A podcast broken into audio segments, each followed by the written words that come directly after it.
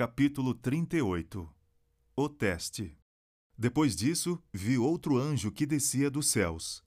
Tinha grande autoridade, e a terra foi iluminada por seu esplendor. E ele bradou com voz poderosa: Caiu, caiu a grande Babilônia.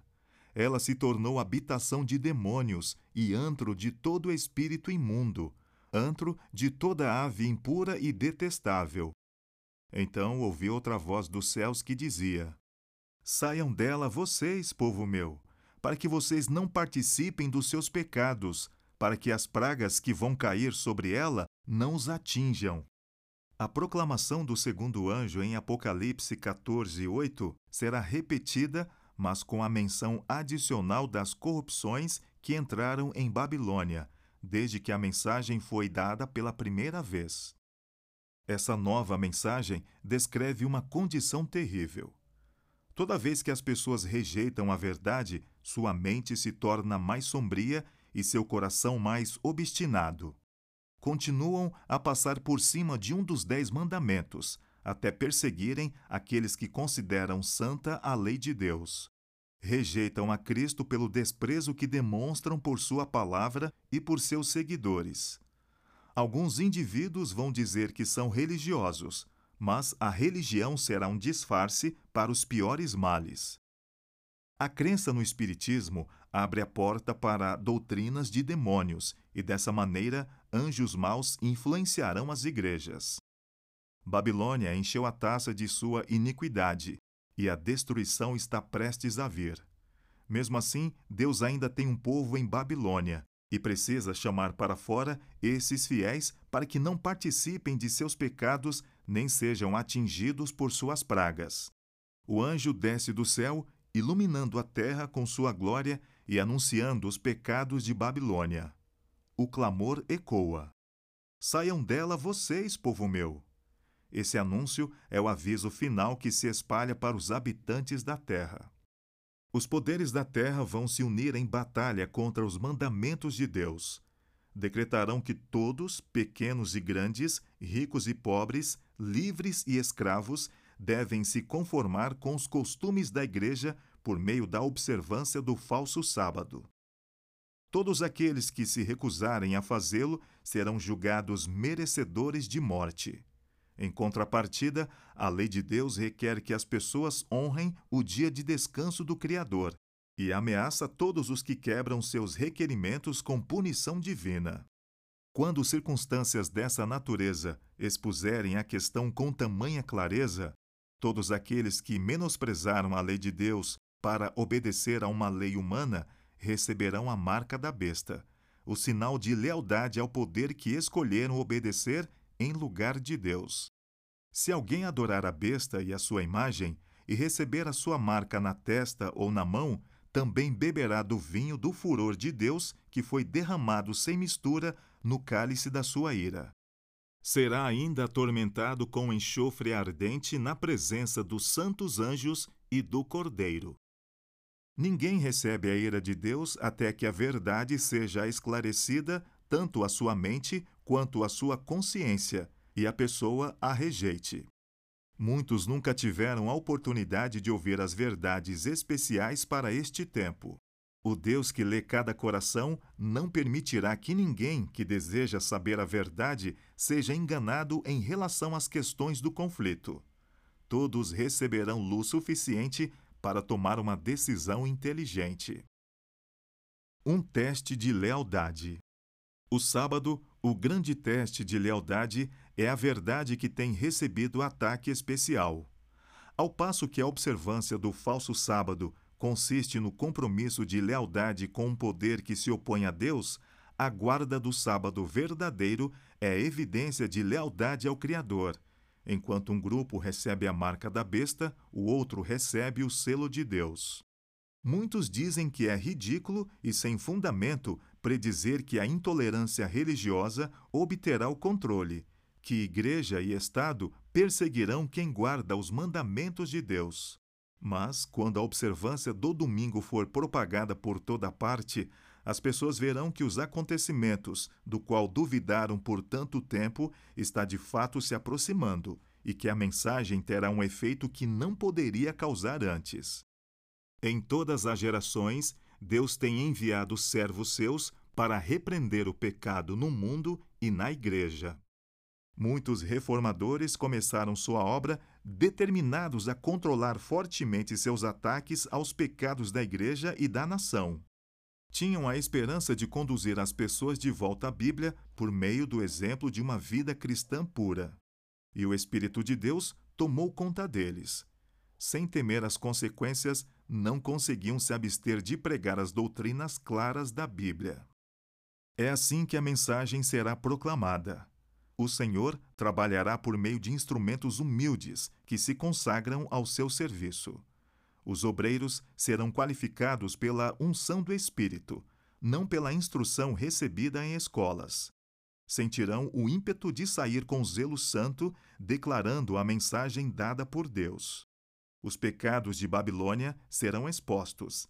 As advertências solenes mexerão com o povo. Milhares nunca ouviram palavras assim. Descobrem que Babilônia é a igreja caída por causa de seus pecados, por haver rejeitado a verdade. Quando as pessoas procuram seus mestres para perguntar: Isso é verdade? Os mestres apresentam fábulas para acalmar a consciência despertada.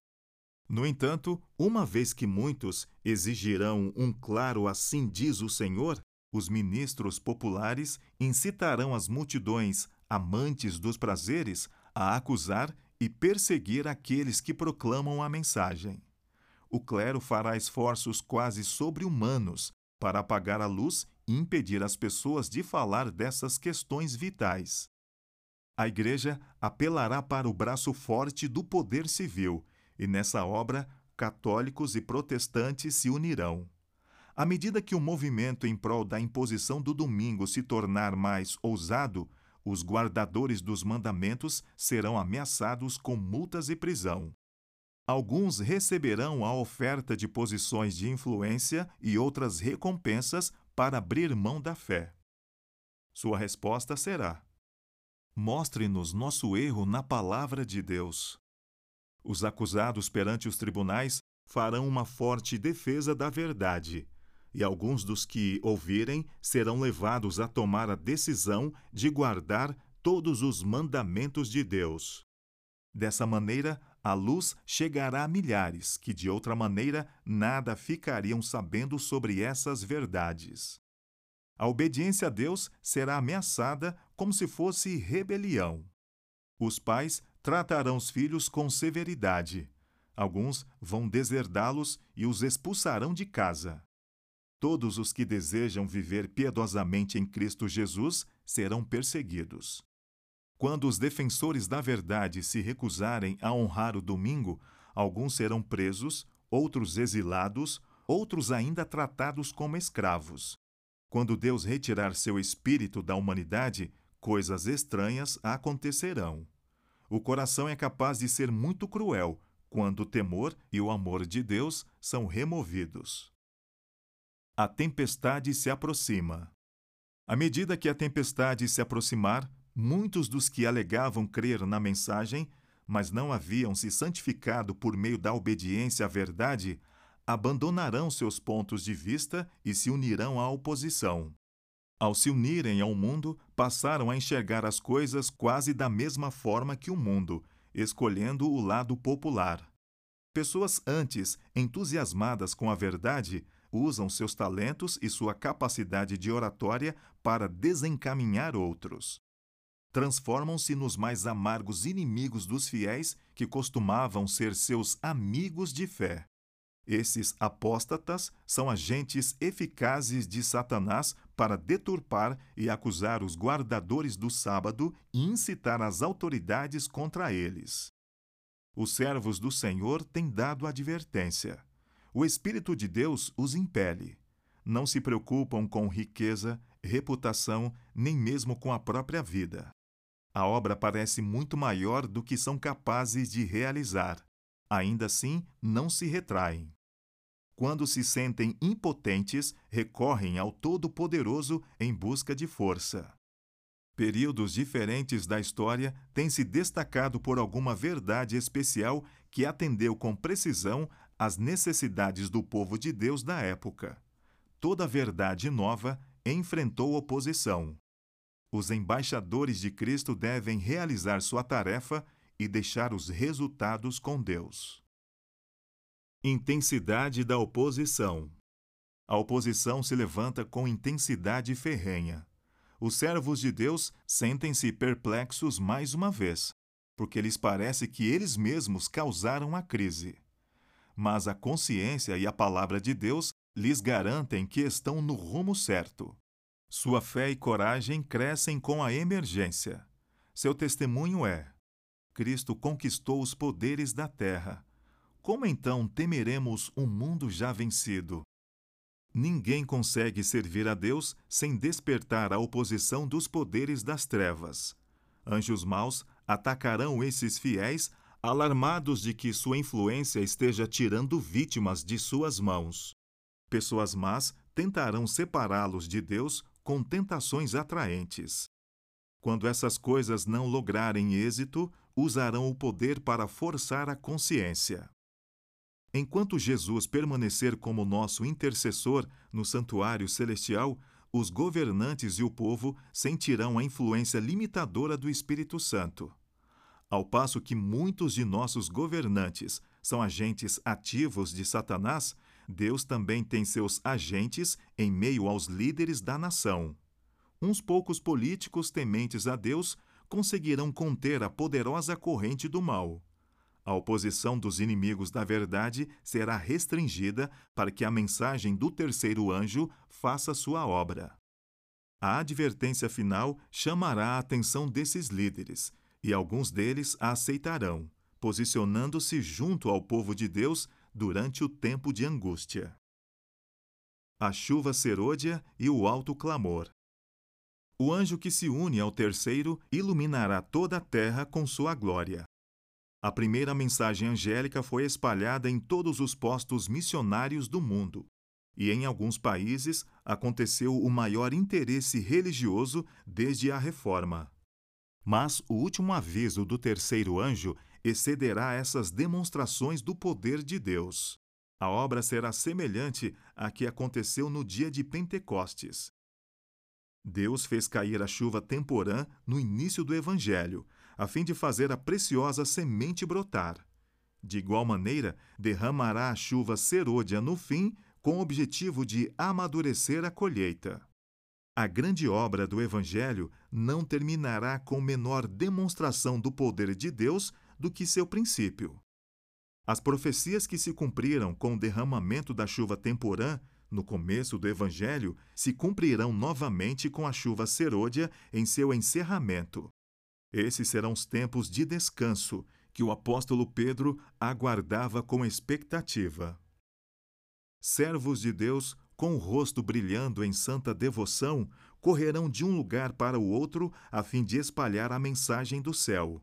Milagres acontecerão e doentes serão curados. Satanás também realizará milagres enganosos, chegando a fazer descer fogo do céu. Essas coisas levarão os habitantes da terra a escolher um lado. A mensagem terá sucesso não tanto por causa de argumentos, mas pela convicção profunda do Espírito de Deus.